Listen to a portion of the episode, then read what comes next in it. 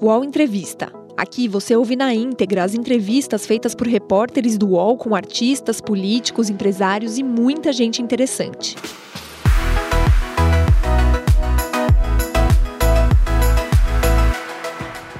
Cid Gomes nasceu em Sobral, tem 58 anos, é irmão de Ciro Gomes, com quem compartilha o temperamento forte e o gosto pela política. É engenheiro civil formado pela Universidade Federal do Ceará, foi deputado pelo Estado por dois mandatos e prefeito de sua cidade natal. Em Sobral, criou um programa de alfabetização que serviu de base para a elaboração de um pacto nacional do governo criado em 2012. Cid Gomes também foi governador do Ceará entre 2007 e 2015 e ministro da Educação do governo Dilma. No ano passado, quando o Ceará enfrentava um motim de policiais por melhores condições de trabalho, o senador foi até Sobral para negociar com a categoria. Chegou no quartel usando uma retroescavadeira e foi atingido por dois tiros. Seis policiais viraram réus por se recusarem a deixar a base da PM da cidade. Durante toda a sua carreira política, Cid Gomes passou pelo PMDB, PSDB, PPS, PSB, PROS e hoje é senador pelo PDT. Aqui no UOL Entrevista, Cid Gomes fala sobre a aprovação da PEC dos precatórios, como ela chega no Senado, o futuro dos deputados que contrariaram o partido e a pré-candidatura do irmão Ciro Gomes e seus planos para 2022. Dias de Souza e Leonardo Sakamoto. Olá, senador Cid Gomes, muito obrigada por atender o convite do UOL, estar ao vivo aqui conosco. Bom dia. Bom, bom dia, Fabiola, bom dia, Josias, bom dia, Sakamoto. Um prazer para mim participar dessa entrevista. Vamos que vamos. Bom dia, Sakamoto. Bom dia, Fabiola. Bom dia, Josias. Seja bem-vindo, senador. Josias de Souza, mais uma vez. Olá, Josias, bom dia. Bom dia, Fabiola. Bom dia, Sakamoto. Muito obrigado, senador, por nos atender. Vamos em frente. Vamos em frente. Vamos, já que a gente está falando de frente, vamos falar sobre a PEC dos precatórios chegando ao Senado. Foi aprovada ontem e a gente vai falar ainda sobre essa polêmica ao longo dessa conversa, mas ela chega ao Senado. Vai passar no Senado ou não vai passar no Senado? Qual é o clima dos senadores e no Senado Federal neste momento para aprovação ou reprovação da PEC dos precatórios, senador? Bom, o, o que a Câmara fez foi incluir no mesmo texto uma série de assuntos. Eu não tenho o condão, a bola de cristal, de adivinhar o que é que o Senado vai fazer. Mas já estou lá há quase é, três anos e, e dá para perceber mais ou menos o estilo de trabalhar. Eu imagino que os assuntos serão separados. Há, por exemplo, um, uma questão que trata, um tema que trata sobre a possibilidade de renegociação das dívidas de municípios, dívidas previdenciárias de municípios, estendendo-a para 240 meses, 20 anos, que com certeza, até pela demanda de prefeitos, é, deverá o Senado deverá ter com ela a maior urgência possível.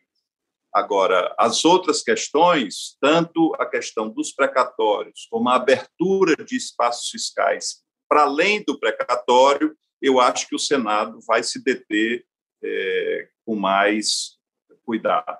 Olha, senadora, a, nós estamos falando de uma PEC que abre um, uma laje ali em cima do teto de gastos de 91,6 bilhões de reais para o Bolsonaro gastar em, em 2022. Isso é praticamente um bolsa reeleição, e aí cabe bolsa caminhoneiro, cabe é, um fundo eleitoral mais avantajado, cabe emenda para o Centrão, cabe tudo aí, né? É, isso o Senado vai referendar ou a sua impressão é de que isso aqui não passa, desse jeito que está?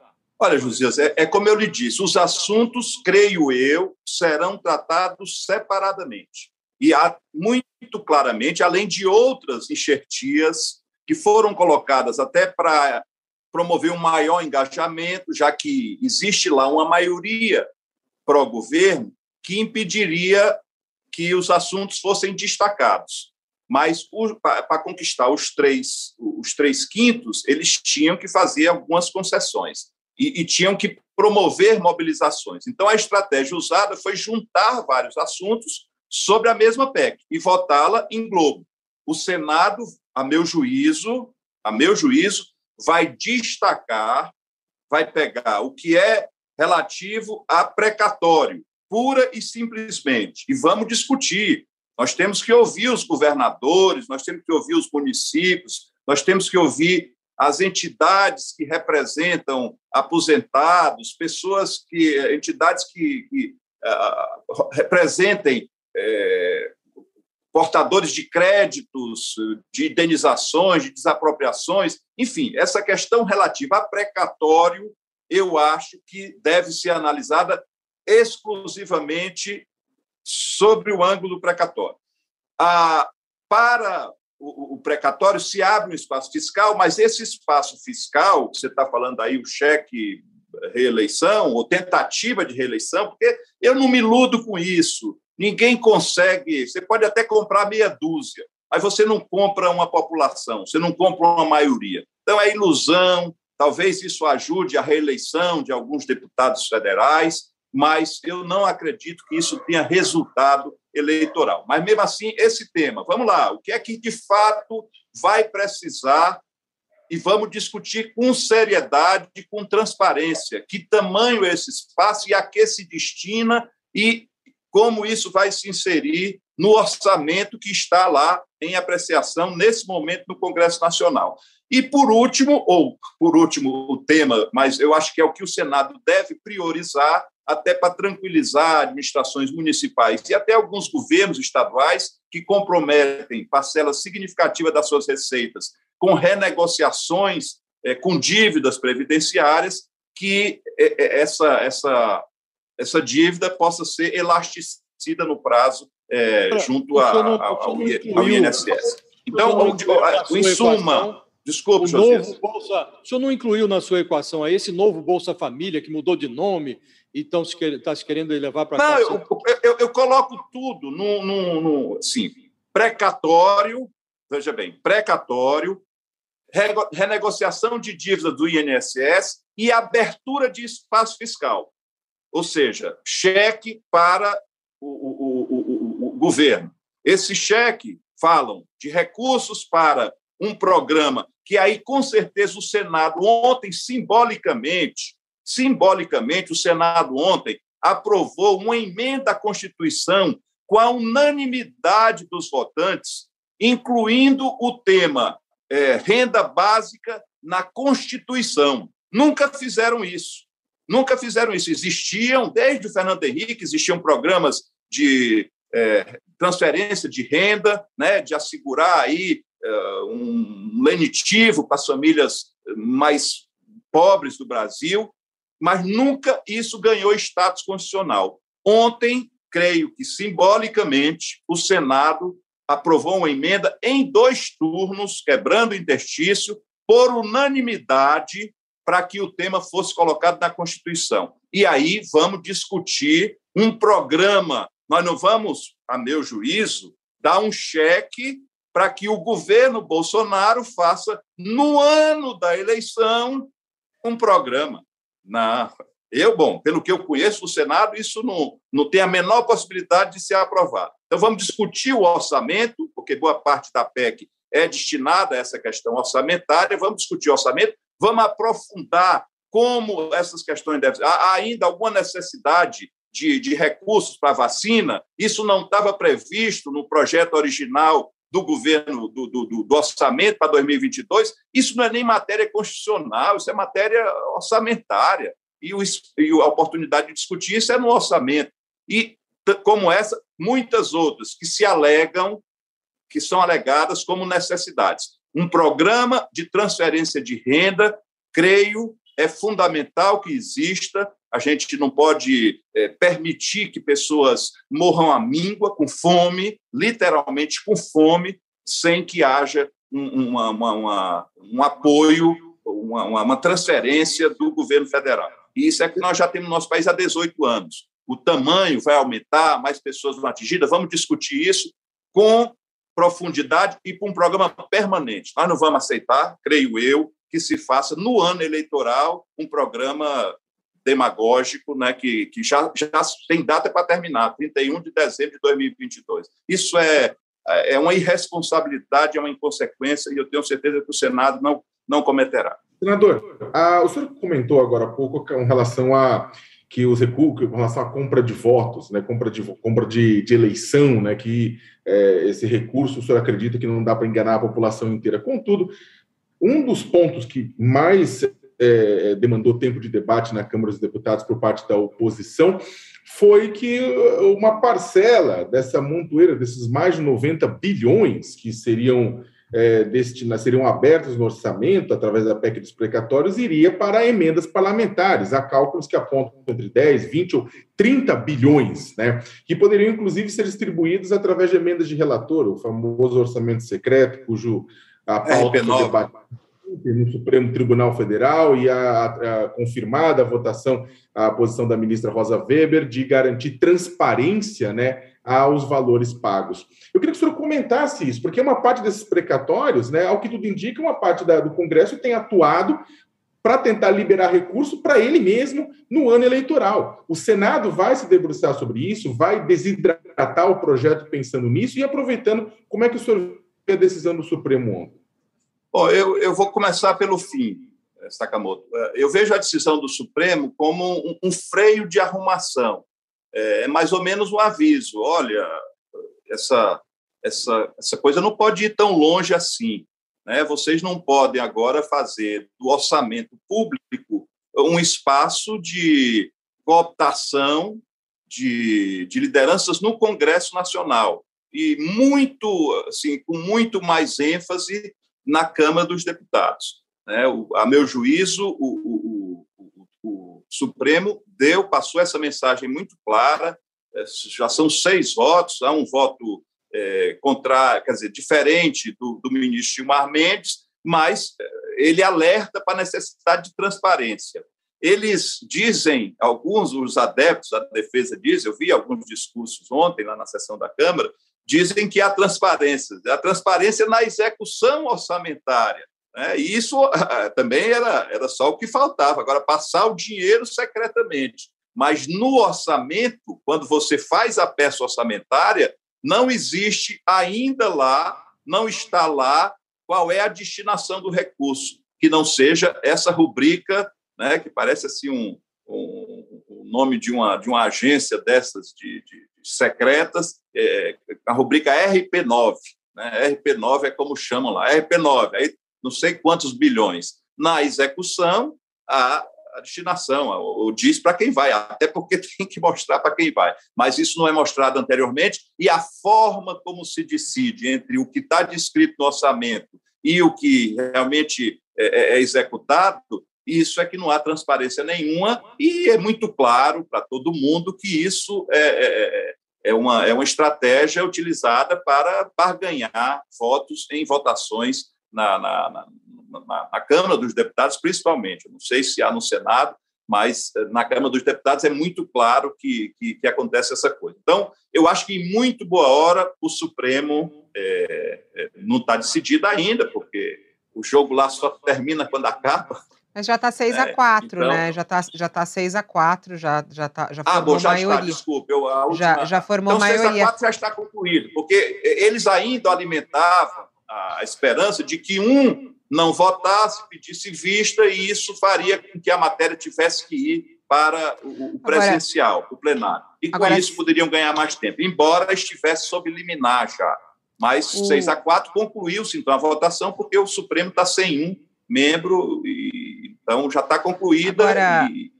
o, o, presidente do Senado, uh, o senador Rodrigo Pacheco, ele disse que acha uma interferência é, do, do, Supremo Tribunal Federal nessa ação, né, de ele se meter nisso. É a mesma coisa que diz uh, o presidente Bolsonaro e, e, alguns outros parlamentares. O senhor acha que é uma interferência uh, do, do, Supremo? O senhor falou agora que é um freio de arrumação, que viu como um freio de arrumação. Mas há algum receio de uma interferência maior do Supremo dentro do legislativo? O senhor, como senador, como é que o senhor vê essa atuação do Supremo atuando na história do legislativo? Fabíola, eu não considero interferência. Né? Eu, eu acho o seguinte: é, eu, eu sou crítico dessa, dessa coisa que há no Brasil, que o legislativo não legisla e o, o, judiciário acaba legislando e muitas vezes os, os muitas vezes não é pela quantidade de medida provisória, o executivo mais legisla do que executa. Né? Então, eu sou crítico disso. Agora, você não pode confundir é, o que é a, a independência do poder legislativo com a ditadura de uma maioria no poder legislativo. Dire... O direito das minorias ele tem que ser assegurado. E o grau de recurso, né, se for só o plenário, a minoria vai ser massacrada sempre. Né? Então, tem alguma. E eu acho natural que a minoria perca. Uh, se forma uma maioria no Congresso e, e, e, e, se aprovam leis e tal. Agora, nós não estamos falando aí de lei, nós estamos falando de execução orçamentária, de desdobra, de recurso público, é, de. Uh, eu, posso até usar a palavra malversação de recurso público.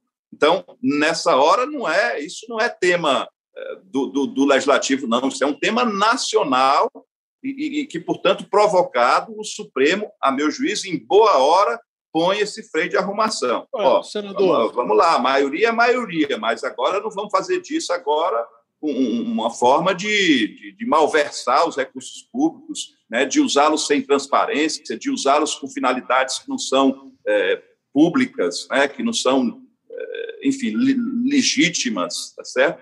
Então, eu, eu, concordo com a decisão do Supremo e discordo da relação, ou da, da, da opinião do presidente do Senado. Senador, eu queria lhe fazer uma pergunta para que o senhor respondesse com a sinceridade que lhe é peculiar. É, todo mundo sabe que esse orçamento paralelo, um pedaço disso vai para o Senado. Todo mundo sabe que o, o, a presidência do Senado, enquanto era exercida pelo Davi Alcolumbre, ele é quem fazia o rateio desta da parte que cabia ao Senado. Todo mundo sabe que em algum momento isso passou para o Ciro Nogueira, por isso o Davi Alcolumbre está tão irritado e criando problemas para o governo para a sabatina do André Mendonça. E hoje sabe-se que o Rodrigo Pacheco participa desse, desse, dessa divisão do que cabe ao Senado em relação ao orçamento secreto. O senhor não sabe disso, que também um pedaço vai para o Senado? E como é que é feita essa distribuição? Olha, só sabe, só pode saber e afirmar com precisão, com verdade, com sinceridade, como você me pediu, quem se utilizou ou foi beneficiário desse esquema. E eu lhe asseguro, lhe assevero, não, lhe afirmo que nunca acho, fui beneficiário. É, nem estou fazendo a pergunta nesse pressuposto. Portanto, a minha pergunta Hã? é o senhor está dentro é, do rumores, Senado, o vê as coisas, né? Josias, rumores de que ah, eu estou respondendo ao pé, ao pé da letra da sua pergunta, com, com sinceridade, como é, lhe é peculiar, eu lhe respondo. Eu só poderia dizer assim se eu tivesse recebido. E eu nunca recebi, nunca fui atrás, nunca. não acho que seja. É, olha, veja bem, eu não sou daqueles, sabe, eu não sou daqueles que é, desrespeita o papel que um parlamentar tem de representar a sua comunidade e de procurar conseguir para a sua comunidade recursos. Eu não, eu não acho isso um, um demérito, uma atividade é, de, de menos importância. Infelizmente, Josias, a, assim, a parcela média dos brasileiros né, acha que bom parlamentar é aquele que consegue viabilizar recursos para sua cidade, para sua comunidade, para o seu estado. Então, isso é uma média que está no conceito das pessoas, no conceito dos brasileiros. E um parlamentar, para ele conseguir se reeleger, ele muitas vezes tem que dar satisfação disso. Ó, oh, durante o meu mandato, eu consegui trazer para cá um, casas populares, consegui trazer para cá recursos. Para isso já tem as emendas regulares. Então, né? eu não acho isso ilegítimo. O que eu acho, o que eu acho espúrio é fazer barganha de voto com isso. Tá certo? Fazer barganha de voto com isso. Eu não, não, não acho que seja. Há uma distinção, né, senador? Há uma distinção entre essas emendas que são regulamentares, emendas individuais, de bancada, Isso, concordo, tá tudo identificado, claro, bonitinho, claro. com nome, todo mundo sabe, e essa outra que é secreta, né? Aí é uma distinção. Concordo, concordo absolutamente. Então, eu, eu, eu concordo com o que você está dizendo e discordando desse método. Quer dizer, o parlamentar ter direito à emenda, a, a colocar no orçamento, isso eu, eu fiz aqui no Ceará. Não existia e eu implantei. Né? As pessoas. É, é, é um meio termo, as pessoas destinam, e são todos, são todos os deputados, não é só a base do governo, todos os deputados podem participar efetivamente indicando uh, municípios, e são, é basicamente isso, a gente, eh, na época, impedia que fossem associações, etc. É só ente público. Só ente e, público pode o, ter direito a partir disso. Agora, como você falou, essa RP9, isso é uma é, é, é um cofre secreto, tá? Agora... que é utilizado, e foi isso que o Supremo entendeu, que é utilizado sem transparência, porque transparência orçamentária quer dizer antes, previamente, já dizer a que se destina, né? e, e que uh, impediu a, a, a, execução dessa, desse, desse modelo aí esse ponto, esse ponto que é muito interessante. Vamos então agora entender essa novela, primeiro turno para o segundo turno e o PDT no meio dessa história. Primeiro turno, 15 dos 24 uh, deputados votaram a favor. Seu irmão foi lá bravo, suspendeu a candidatura dele, é, né, a pré-candidatura dele à presidência. Aí muita conversa, muita conversa dentro do PDT virou o jogo, né? No segundo turno, 19 votaram não e 5 sim. Conta essa novela pra gente. O que, que aconteceu? Uh, Ciro Gomes não sabia que o PDT tinha fechado acordo para votar sim, eh, inclusive aceitando algumas emendas aí, de repente, ou algumas negociações. Como é que foi essa novela, hein, senador? Fabiola, na sua narrativa, me permita divergir só de um ponto. O Ciro Bravo é, colocou, soltou uma nota para a suspensão da sua candidatura. Ele não estava bravo, ao que me consta, né? E eu tive com ele no mesmo dia. E lhe afirmo, assim, inicialmente, ele não sabia. Ele não sabia dessa desse acordo. O PDT ele tem, tem tido um comportamento, nem o presidente Lupe, nem o Ciro, nem a executiva nacional tutela o dia a dia dos, do, do, do, da, do posicionamento do, dos seus, da sua bancada de deputados e senadores. Né? Nós, não, nós não somos um partido. O senhor sabia, né? Com a característica de centralista, centralista democrático. Não. Nosso partido é um partido que, que tem pessoas é, de ideologia mais progressista e tem pessoas que, que, que eu diria que estão no, no, numa ideologia de centro e, e que tem assim, o, a postura de um parlamentar da média né, do, do centro é, brasileiro. Então, o nosso partido é um partido que tem essa, não tem essa unicidade. E, é, no caso, em alguns casos excepcionais, a, o diretório, a executiva, se reúne e define previamente um posicionamento. É o caso, por exemplo, da, da, da reforma da Previdência. Nesse caso, não houve, com antecedência, um posicionamento da executiva. E eu, eu digo isso assim porque, é, meio que um Forest Gump, ao contrário, eu acabei participando de uma, talvez da última rodada de, de, de conversa interna do PDT para definir essa posição. Então, eu, acompanhei, quer dizer, eu fui convidado, a reunião era da bancada, eu estava do lado de fora, lá no Senado. Você ver, a reunião era da bancada de deputados do Ceará, do PDT, lá no Senado, e eu fiquei do lado de fora. Aí eles me convidaram, me chamaram. E eu fui lá e disse: olha, eu acho isso, e, e, e sinceramente, eu, a matéria não estava no Senado, eu não tinha conhecimento de todos os detalhes dessas outras inserções que foram feitas. Para mim, tratava-se única e exclusivamente de precatórios. E precatórios do Fundef, que é uma, uma, uma, dívida que a União tem com os estados, somente os estados mais pobres do Brasil, de Minas Gerais, acho que até o Acre. Talvez municípios em São Paulo, no Sul e no Sudeste, sejam beneficiados, mas estados, creio que não, não deve ter. Então, eu, eu disse: olha, isso é um absurdo. Eu, eu fui prefeito oito anos, eu fui governador oito anos e tive que adaptar o governo, a, o orçamento do governo e da prefeitura para pagar precatórios. Precatório, para mim, é uma coisa líquida e certa, não cabe discussão. É, é a última instância, você já encerrou a última instância e é uma notícia de que você tem que pagar. Eles avisam previamente para você inscrever no orçamento.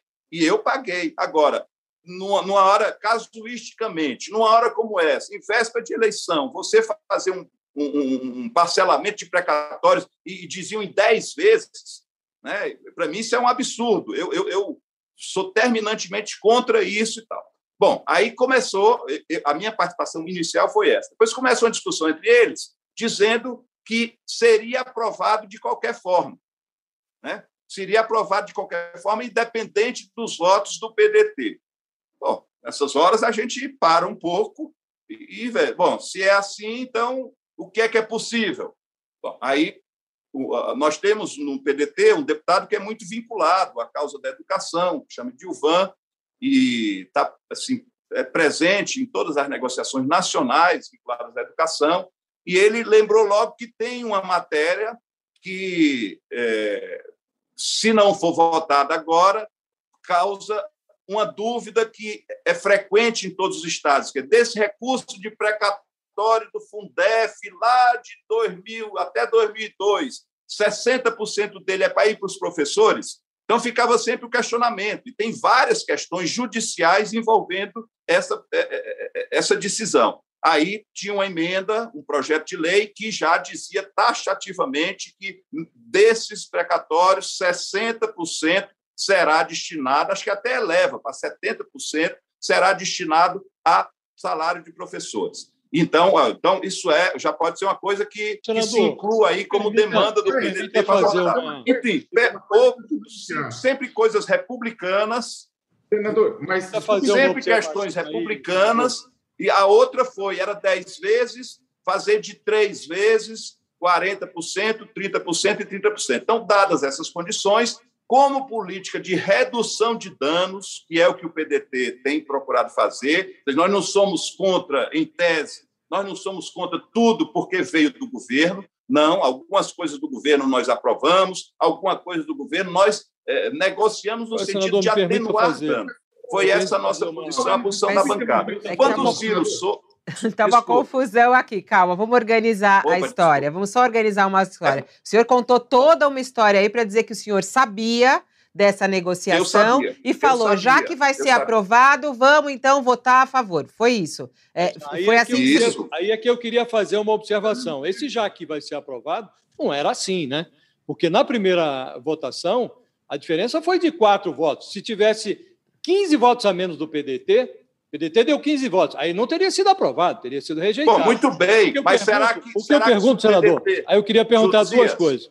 Josias, só um parênteses. Será que se o PDT não tivesse assumido o compromisso, que foi público, à luz do dia, ninguém fez nada escondido, a, a questão era incluir essa a, a matéria e e tanto é que isso foi feito. O PDT votou, isso já está feito. A, a, a, emenda, no que toca a precatórios, ela, ela coloca 40, 30 e 30. Isso foi, vamos dizer assim, uma conquista do PDT. Agora, no esse Senado, 40, 30 e 30, esse 40, 30 e 30 é uma conquista relativa, né? Porque se você não faz esse parcelamento, o governante, no caso o Bolsonaro, teria que fazer como o senhor disse que fez lá quando era governador ou prefeito. Você tem a dívida, tem que pagar. Está parcelando, porque o Senado, o, o, Congresso está aceitando parcelar, mas o precatório está claro. lá. Se você não parcela, ele é obrigado a pagar. E aí tem esse, esse detalhe: ah, ah já estava aprovado, mais ou menos, porque a diferença foi de quatro votos e o, o PDT deu 15 votos. Né? E o que eu lhe pergunto é: primeiro, houve um erro de avaliação na primeira votação? Segundo, o que fazer com esses deputados que, depois de se verificar tudo, depois da reação do vosso irmão, do Ciro Gomes, depois de tudo isso, ainda assim votaram com o governo. O que fazer com esses deputados? É, isso não descaracteriza o PDT? Pergunta aí, eu não Olha, quero... senador, exatamente isso que eu ia perguntar também era que os cinco deputados votaram, apesar de Volney Queiroz ter dito que a orientação do PDT desta vez era a favor, quer dizer, era contra a PEC, mesmo assim teve a cinco deputados que foram que votaram contra. O senhor é a favor de alguma punição esses deputados? Esses deputados podem ter certeza que sairão do partido na hora que a legislação permitir. Então, eu sinceramente acho que não vale a pena, sabe, você abrir um processo é, judicializar, que certamente será judicializado, porque só vale a pena você abrir um processo e expulsar se for para o suplente assumir. Se expulsar e ele continuar como deputado, né? a meu juízo, não, não, não vale o esforço. Então, esses, esses deputados, ao que me consta, eu, eu, eu sei bem de um, que teve aqui em casa, um tempo atrás tal, que é o Flávio Nogueira, do Piauí. Ele vai sair do partido. Né? Vai sair do partido tão logo abra a janela, que lá em março do ano que vem. Ah, bom, tudo, só dizendo isso, tudo partiu, ô Josias, de uma premissa de que seria aprovado de qualquer jeito. Você disse, ah, essa premissa está errada, porque foi errada, porque é, votaram 15 do PDT e só teve quatro votos a mais.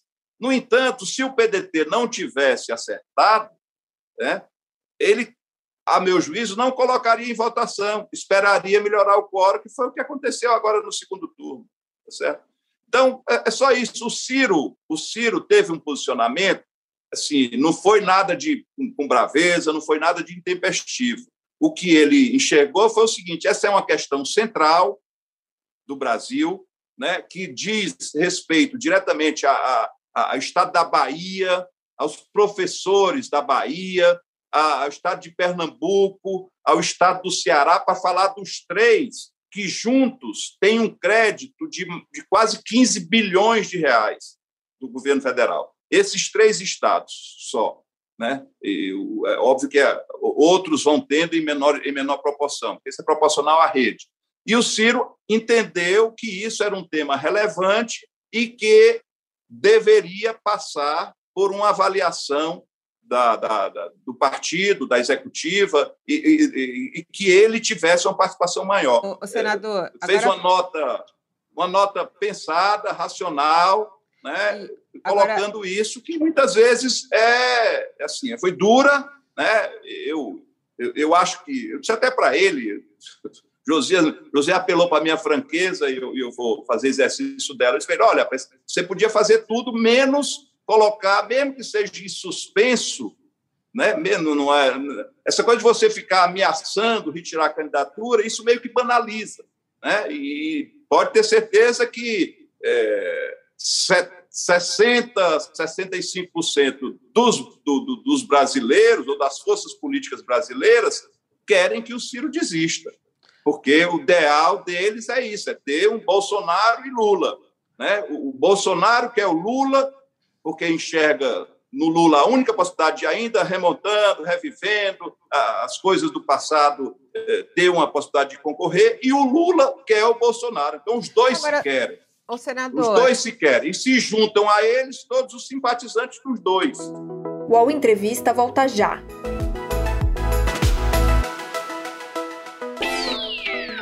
Posse de Bola é o podcast semanal do All Sport sobre futebol. Às segundas e sextas-feiras, eu, Eduardo Tironi, converso com Juca Kifuri, Mauro César Pereira e Arnaldo Ribeiro sobre o que há de mais importante no esporte favorito do país. Você pode ouvir o Posse de Bola e outros programas do UOL em uol.com.br/podcasts, no YouTube e também nas principais plataformas de distribuição de podcasts. Ô, senador, mas o senhor até contando essa história, estava prestando bastante atenção, o senhor explicou muito bem como é que foi toda essa negociação, em um determinado momento falou, isso foi claro, foi aberto. É, a gente conversando até com alguns integrantes do PDT, falaram que deixaram recado para o Ciro Gomes contando isso. O senhor participou dessas negociações, conversou a respeito disso não enfraquece o partido e não enfraquece essa pré-candidatura de Ciro Gomes, ver essa fragilidade dentro do PDT e ele dizendo: ah, eu não sabia, ele acordou na madrugada, viu que o PDT tinha votado daquela maneira e não sabia, sendo que estava tudo acordado, tudo às claras, como o senhor falou, que não havia é, essa, essa coisa escondida. Não é um pouco estranho isso? Fabiola, a, a narrativa. É precisa ser reposta na seguinte, na seguinte no, no tempo. Essa, essa reunião que houve lá no Senado foi por acaso, ela não foi planejada, eu não tinha nada que estar nela, porque isso era um assunto da bancada de deputados federais. Né? Então, e aconteceu horas antes, horas antes da, da, da, decisão. Então, não foi uma coisa que o PDT se programou e escondeu é, do Ciro, ou do Lupe, ou da direção partidária. Não, assim, foi simplesmente a votação é agora. O que é que a gente faz? A gente vota cada um por si, porque tem gente que, como misturaram os assuntos, né, ainda tinha mais essa questão, que eu tomei conhecimento na hora também, como misturaram os assuntos, botaram lá a, dívida, a renegociação da dívida dos municípios. Então, teve deputado que dizia: olha, eu, eu, tenho uma pressão tão grande dos meus, dos meus prefeitos que eu não vou poder votar contra. Ele não vai entender jamais que isso é uma questão de precatório, e para ele aquela emenda ali é a emenda da renegociação das dívidas. Então, havia uma série de variáveis, condicionantes, e, e foi uma coisa assim do, da hora. Né? E, bom, tudo bem, eu podia ter saído de lá, ter ligado para o Ciro: olha, tem essa coisa aqui, o que é que você acha? Mas, enfim, então, culpa minha, não fiz. Não fiz porque achei também que isso era um assunto cotidiano e não se encerraria ali. Eu sempre tive em mente isso, a questão não se encerraria na Câmara. A Câmara eles iam fazer todo o esforço do mundo.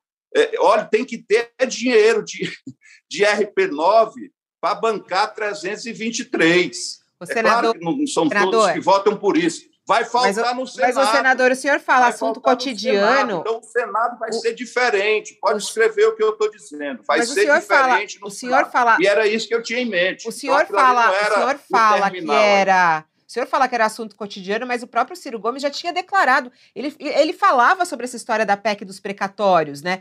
Claramente, ele é o, o, o líder, vamos colocar assim, do partido, é o presidenciável do partido, né? É, e ele já tinha se declarado é, publicamente contra a PEC dos precatórios. Por isso que eu, que eu, quando eu lhe fiz a pergunta, se não é um pouco estranho e qual é a imagem que o PDT passa agora para os seus eleitores, para os apoiadores de Ciro Gomes, né? Que ficaram ali do lado dele. No entanto, tem a história do, do PDT ter agido dessa maneira, né? É, é, isso que eu, que eu quis colocar, porque ele já era, é, ele já tinha se publicado, ele já tinha se, se manifestado contra a PEC, claramente, né? Ok, ok. Você sabe o que é que chama política de redução de danos? Foi o que fizemos.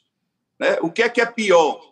E, e eu estou falando exclusivamente dos precatórios, que era o que estava na minha cabeça. O que é que é pior? Você ter uma, um crédito seu parcelado em 10 vezes ou parcelado em três. Essa condição, quem, quem conseguiu conquistar foi o PDT, mesmo não tendo votado no segundo turno, porque, óbvio, se votou no primeiro, não que a gente tivesse previsto isso, né? a gente tem palavra, né? o, o que importa, o que vale para a gente é palavra. Agora, repito, assim, o, fato, o fato de você ter votado a favor não quer dizer que você é a favor, você justifica, né? E foi dito isso lá: olha, o PDT é contra isso, entende que precatório é um direito líquido e certo. Agora, olha, você vê o seguinte, Fabíola: você sabe, há, uns seis meses atrás, quem é que falava em negociação de precatório? O presidente do Supremo Tribunal Federal. Procurem aí que vocês vão ver. Ele estava encaminhando no Conselho Nacional de Justiça uma negociação desses precatórios um parcelamento desses precatórios. Verdade? Verdade. Senador, aproveitando um pouco de assunto aí, eu estava querendo. O senhor estava dizendo agora há pouco que é, na conjuntura é, atual, o Lula e o Bolsonaro viraram mais ou menos cabos eleitorais um do outro, né? Um do outro. É, interessa a ambos que é, a polarização se acentue. Numa entrevista recente ao Valor Econômico, o Ciro Gomes disse que o Lula, se referiu ao Lula né, como um dos maiores corruptores é, do, do, país, é, disse que é, vai para cima dele durante a campanha e fez uma avaliação de que quem for para o segundo turno contra o Bolsonaro é, tem uma tendência de ganhar a eleição. Imaginei que no pressuposto de que ele indo ao segundo turno, por isso ele está alvejando o Lula, ele imagina que terá condições de vencer o Bolsonaro. Primeiro, o senhor acha que esta avaliação é correta? Segundo, o PT reage contra isso, né? Os senhores sempre te deixaram bastante clara essa distinção aí, essa reserva em relação ao comportamento do PT. O que é que o senhor acha desse comportamento do Ciro? Ele está correto na avaliação que faz e nas declarações que, que, que tem feito?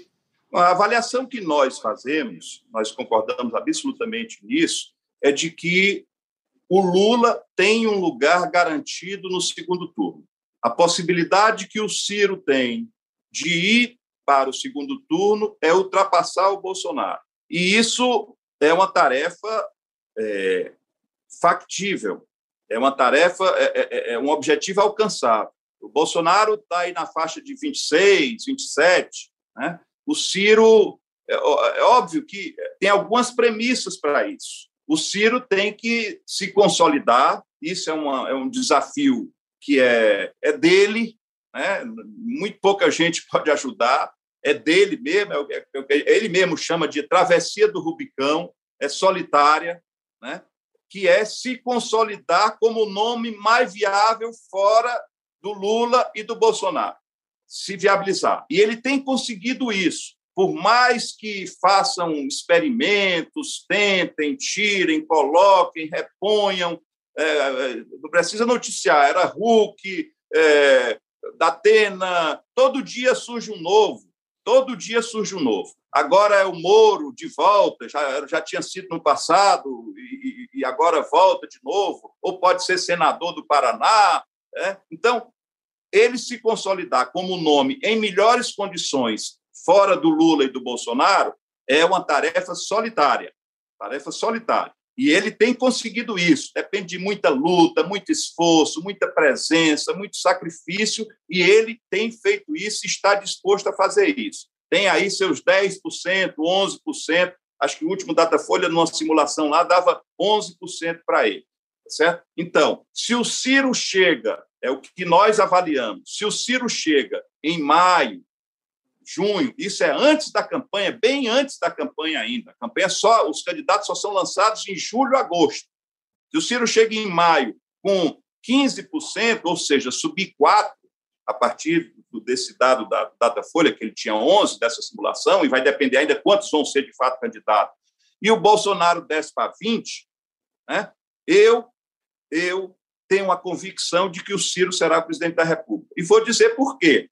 A meu juízo, o seguinte: o, o Lula tem tranquilidade de que ganha a eleição se o seu adversário for o Bolsonaro, certo? Ele tem tranquilidade porque hoje o sentimento majoritário no Brasil é contra o Bolsonaro. E isso não vai se inverter por conta de uma RP9, de uma emenda de bancada, né? não vai se inverter. O problema é muito mais grave do que isso, está no cotidiano das pessoas, não vai ser por aumentar um valor da, do Bolsa Família. O problema é muito mais sério a rejeição das pessoas ao governo Bolsonaro é muito maior do que uma simples moeda de troca. Certo? Então, a chance que o Lula tem de voltar a ser presidente da República, eu acho que ele nem tem muito gosto. Quem faz gosto é o PT. Né? O PT é que quer que o Lula vá. Um dia desse eu vi ele dizendo aí, não está na hora de vocês arrumarem outro nome, não. Eu já estou, já passei dos 70, é bom vocês pensarem em outro nome. Né? Então, voltando, se o, se, o, se o Lula quer o Bolsonaro, se o Ciro passa o Bolsonaro, eu tive uma conversa com o Lula aqui, frente a frente, disse isso que eu estou dizendo para vocês. Olha, presidente, eu acho, eu acho que o senhor terá uma vaga garantida no segundo turno. O Ciro tem uma possibilidade, não é fácil, é, é, é desafiador, é instigante, mas ele está motivado, e você conhece o Ciro, sabe como ele é lutador e tal. Se ele consegue passar o Bolsonaro, nós vamos ter um segundo turno entre o senhor e o Ciro. E aí, eu disse, um vai precisar do outro para governar. É o que eu defendo. Se o Ciro é, for para o segundo turno e ganhar, ele vai precisar do Lula para governar. E vice-versa. É o que eu penso, é o que eu defendo. Dito isso, eu não vou falar mal de ninguém. É, o meu, o meu papel nisso é fazer pontes, manter pontes abertas. Né? Nós temos um projeto que é diferente do, do Lula, senão a gente estava com ele, senão a gente estava com ele. Eu sou aliado do PT aqui há 20 anos, desde lá da Prefeitura de Sobral. Mas isso não quer dizer que eu tenho o mesmo projeto deles. Eu já votei no PT, o PT já votou em mim muitas vezes, eu já votei no PT em Sobral e no Ceará. A nossa relação é uma relação realmente de identidade nas questões aqui locais. No país, nós temos divergências, nós temos diferenças. E são essas diferenças que a gente quer demarcar, tá certo? Simples assim. O senhor falou com relação à candidatura do, do seu irmão. Agora tem está entrando um novo ator no, no, na jogada, ao que tudo indica. Ele também não disse para que candidatura ele vai concorrer, que é o ex-ministro e ex-juiz Sérgio Moro. Na última pesquisa Quest, que inclusive saiu hoje, ele aparece tecnicamente empatado com o Ciro nos dois cenários avaliados e numericamente um pouco à frente Como é que o senhor analisa a candidatura do Sérgio Moro? O senhor acha que ele não pode tirar o, terceiro, o esse lugar de terceira via do Ciro? Bom, eu, eu não creio, sinceramente, que ele tire, porque o Moro já chegou a ter lá atrás, salvo engano, 15%, 17%, lá atrás. Mas aí o Moro, as pessoas foram vendo melhor o Moro. O Moro era um juiz, mas um juiz que foi considerado pelo Supremo Tribunal Federal um juiz parcial, que é a negação da razão de ser de um juiz. Você quer negar um juiz, é dizer que ele é parcial. Portanto, o Supremo Tribunal Federal negou a condição de imparcial do, do, do, do, do Moro. Depois fica claro isso quando ele assume, fez o que fez, tá certo? Cometeu as arbitrariedades que cometeu, é, eu, eu, eu, defendo a justiça. Meu pai era defensor público. Sempre nós em casa aprendemos a respeitar a justiça. Mas às vezes a justiça se descaminha. E a meu juízo, o Moro fez daquilo ali, daquele, daquele, daquela operação Lava Jato, um, um instrumento político, com objetivos políticos. Primeiro, de ser ministro, ob, com, com, como passo para virar ministro do Supremo, e isso está claro também, está todo mundo dizendo, né? Está todo mundo dizendo, acho que ele mesmo reconhece que aceitou ali o Ministério da Justiça, porque aquilo ali era um passo para ir para o Supremo. E agora, como não deu certo, ele se desentendeu lá com quem ele beneficiou, que foi o Bolsonaro, ele está querendo ingressar na política, porque creio o contrato lá com a empresa que ele fez, que passou a, a, a administrar o, o, o espólio da, das, de uma das empresas que ele quebrou, você vê como, como há conflito de interesses. Né? Não, então, eu... essas coisas vão ficando claras e eu, sinceramente, não acredito que o Moro seja candidato a presidente da República. Né? Eu acho que ele assinou hoje, assina hoje a ficha do, do, do Podemos, e, a meu juízo, ele vai, acho que vai ingressar na política mesmo, que deve ser a vocação dele. Eu não acho ruim o cara, nem posso dizer nada de uma pessoa querer, pelo contrário, eu estimulo pessoas a ingressarem na política. Agora, você tem que ter um mínimo de, é, de decência, de ética, né, para poder merecer na política respeito. Eu acho que ele Sim, pelos passos que ele deu até agora, está muito longe disso e creio não será candidato à presidência da República. Cada um nome que surge, é claro que ameaça, é claro que reduz. Se você colocar, fizer uma simulação só, é, Lula, Bolsonaro e Ciro, pode ter certeza que o Ciro já vai para os 15, que eu estou falando. Pode ter certeza disso. Porque o universo de pessoas que não quer nenhum nem outro é até maior do que isso. É até maior do que 15%. Né? E, e, a meu juízo, boa parte da preferência do Lula também é porque as pessoas, uma, uma, uma, fração significativa das pessoas, acreditam que o Lula é o único nome que pode derrotar o Bolsonaro. E o mal maior é o Bolsonaro. Então, para se livrar do mal maior, a pessoa acaba engordando o Lula. Acho que o Lula tem lugar garantido no segundo turno, mas acho que é, se o Ciro conseguir é, superar o, o, o Bolsonaro, isso não é uma tarefa impossível, ele pode ser o presidente da República, porque o Lula, no final das contas, tem mais rejeição tem. do que simpatia.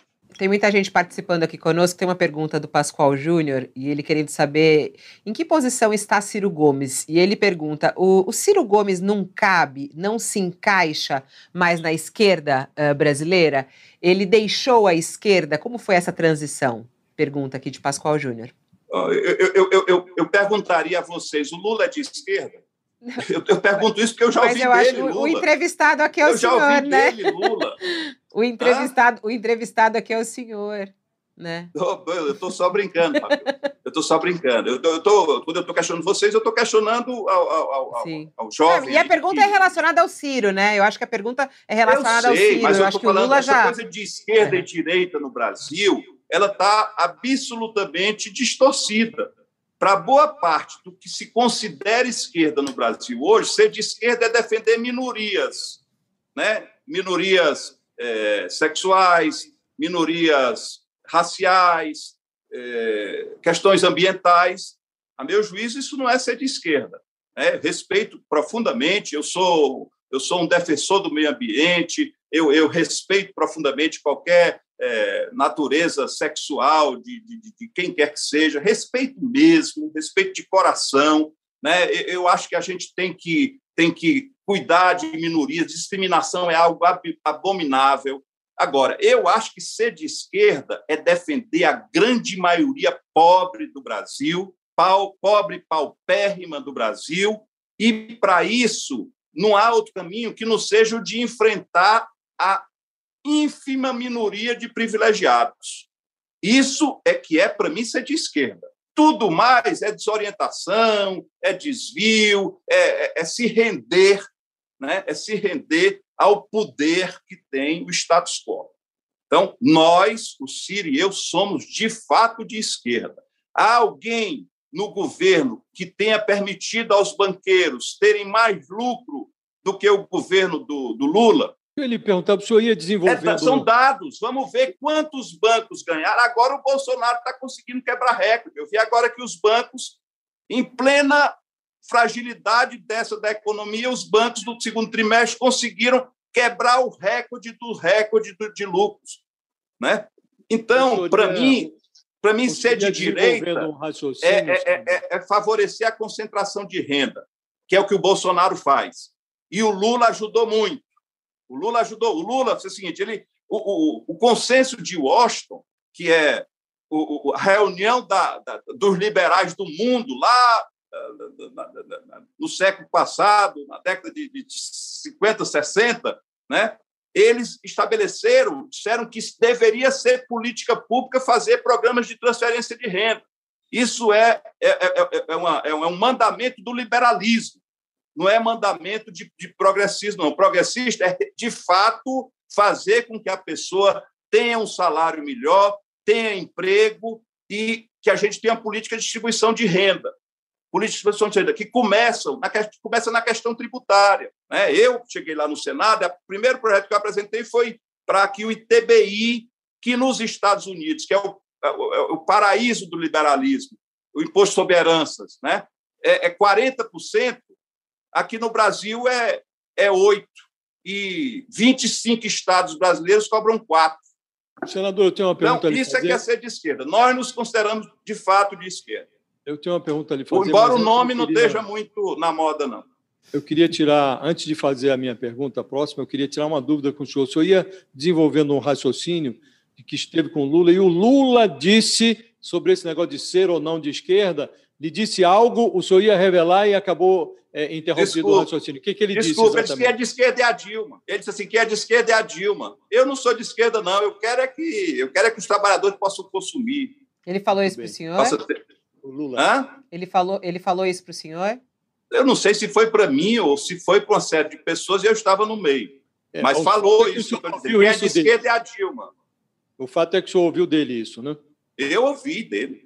Muito bem. Senador, eu queria perguntar o seguinte: o senhor disse agora há pouco, ah, não vou falar mal de ninguém, porque meu negócio é construir pontes, e fez uma avaliação sobre a, a eventual candidatura presidencial do Moro. Eu lhe pergunto se é, a hipótese com a qual os senhores trabalham de o Ciro ultrapassando o Bolsonaro ir ao segundo turno contra o Lula, se ele vai ganhar a eleição não falando mal de ninguém, né? ou se ele vai, de fato, expor é, o que o PT teve de ruim no governo dele. Em segundo lugar, eu lhe pergunto se a candidatura do Moro, a eventual candidatura presidencial do Moro, não pode ser útil para o Ciro na, na, no pressuposto de que, sendo ele candidato, ele vai retirar algum, alguma quantidade de votos, não sabe se muito ou pouco, do Bolsonaro. Ele não há de tirar de outro candidato que não do, do próprio Bolsonaro. Né? Isso não pode ajudar o Ciro nessa tarefa de ultrapassar o Bolsonaro?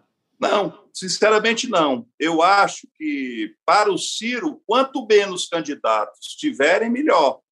Né? Ele é quem tem a melhor partida, ele de todos é quem. Não, não vi essa pesquisa de hoje, você está falando aí, mas todas as outras que eu vejo, ele está sempre em terceiro lugar. Então, eu, eu, quanto menos candidatos, a meu juízo, melhor. Né? O, a pulverização de alternativas ao Bolsonaro e Lula fragiliza o Ciro. Para mim, isso é claro. E segundo turno contra o Lula, vai ficar no água com açúcar? Esse negócio de não falar mal de ninguém, ele chega onde? Não, a gente pode mostrar a diferença dos projetos. É isso que eu sempre fiz em campanha. Né? E, o, e, o Ciro, uma coisa é você. É, os programas do Ciro de televisão, que é o que tem audiência, o mais é, é enfim, é, gossips, né? É, o, o, Ciro é propositivo. O Ciro é, é, é, o único que tem, de fato, um programa claro apresentado ao povo brasileiro. Tem livro escrito dizendo o que é que ele pensa sobre cada um dos itens. E o programa deve ser propositivo. E penso mais, repito o que disse ao Lula: um vai precisar do outro. Né? Um vai precisar do outro. Nós temos muito mais proximidades ideológicas com o PT do que com o, do que com o Bolsonaro. Tá certo? Não dá para conversar com uma pessoa que acha que é, preto é, é, é sub-raça, é, que mulher. É, infelizmente, é assim que pensa boa parte dos simpatizantes do Bolsonaro. Então, eu acho que quem ganhar dos dois vai precisar do apoio do outro. E a gente tem que, é, de alguma forma, repor né, essas pessoas ultra conservadores, não sei se isso é de direita também, não, isso é beira ao nazismo, né, beira ao fascismo, essas pessoas para o armário, porque essas pessoas sempre existiram, mas eles tinham vergonha de aparecer. Eu lembro de um colega que eu tinha lá no oitava série do Fundamental, ele era ali retraído, estava sempre no cantinho da sala e tal. Hoje, nos grupos lá da turma do, 88, é o mais falastrão que tem.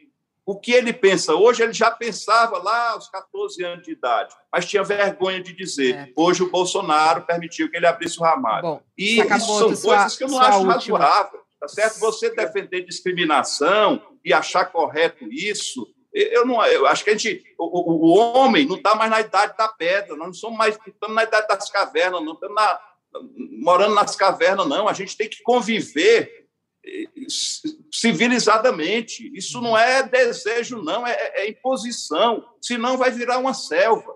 E o Bolsonaro, se depender dele e boa parte dos seus seguidores, a gente voltaria. O cara com a arma resolvia a coisa ali, a, a, a batida no trânsito, ele resolvia na bala. Ah, a culpa foi tua. Tá, dá um tiro no cara e pronto. É assim que boa parte dessas pessoas pensam que, que deve ser. Senador, é, só para terminar, que nosso tempo já esgotou, a, a bancada do PDT no Senado, o senhor, o senador Assir, o senador Everton, é, vocês vão seguir um posicionamento semelhante a este último posicionamento da Câmara com, contra a PEC dos precatórios na análise, já isso está definido já, os três, a bancada do PDT se coloca contra a PEC dos precatórios?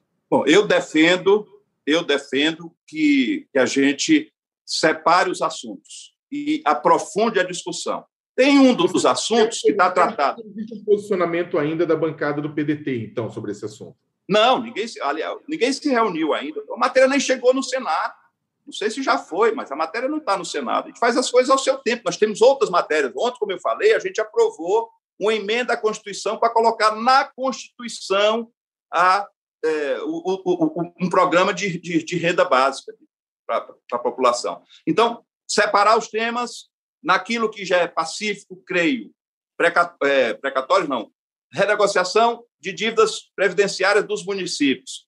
Essa, por mim, vota terça-feira.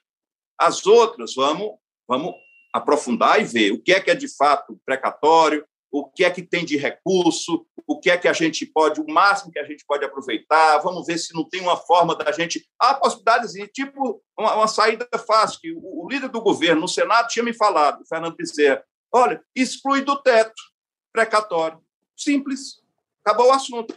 Exclui do teto, porque é uma despesa que não há previsibilidade, porque uma matéria, o, o, o Supremo pode aprovar no dia 29 de dezembro uma, um, um, uma, uma, uma, ação judicial, pode julgar uma ação judicial que obrigue a União a pagar 50 bilhões de, de, de, de reais. E aí? Né? Então, como isso não depende, não tem previsibilidade no executivo, é claro que os advogados devem estar acompanhando, sabe o risco, mas no executivo não tem previsibilidade, coloca fora do teto, precatório. Pronto, e paga os precatórios. E aí vamos discutir as outras coisas, qual é o espaço orçamentário necessário para cada um dos itens que, que são transparentemente discutidos. respeitando a decisão do Supremo. É isso. É, senador Cid Gomes, muito obrigada por estar aqui no UOL, participar do nosso UOL Entrevista. Até uma próxima oportunidade. Obrigado, Fabila. Obrigado, Sakamoto. Obrigado, Josias. Tchau, tchau, Josias. Obrigado a todos os ouvintes. Obrigada, Josias. Tchau, tchau, Obrigada, Fabila. Sakamoto. Tchau, Sakamoto. Obrigado, senador. Até a próxima. Obrigado, Josias. Obrigado, Fabila. Um abraço, senador. E assim Obrigado. a gente termina mais um UOL Entrevista. Muito obrigada pela sua companhia. O UOL Entrevista e outros podcasts do UOL estão disponíveis em uol.com.br/podcast. Os programas também são publicados no YouTube, Spotify, Apple Podcasts, Google Podcasts e outras plataformas de distribuição de áudio.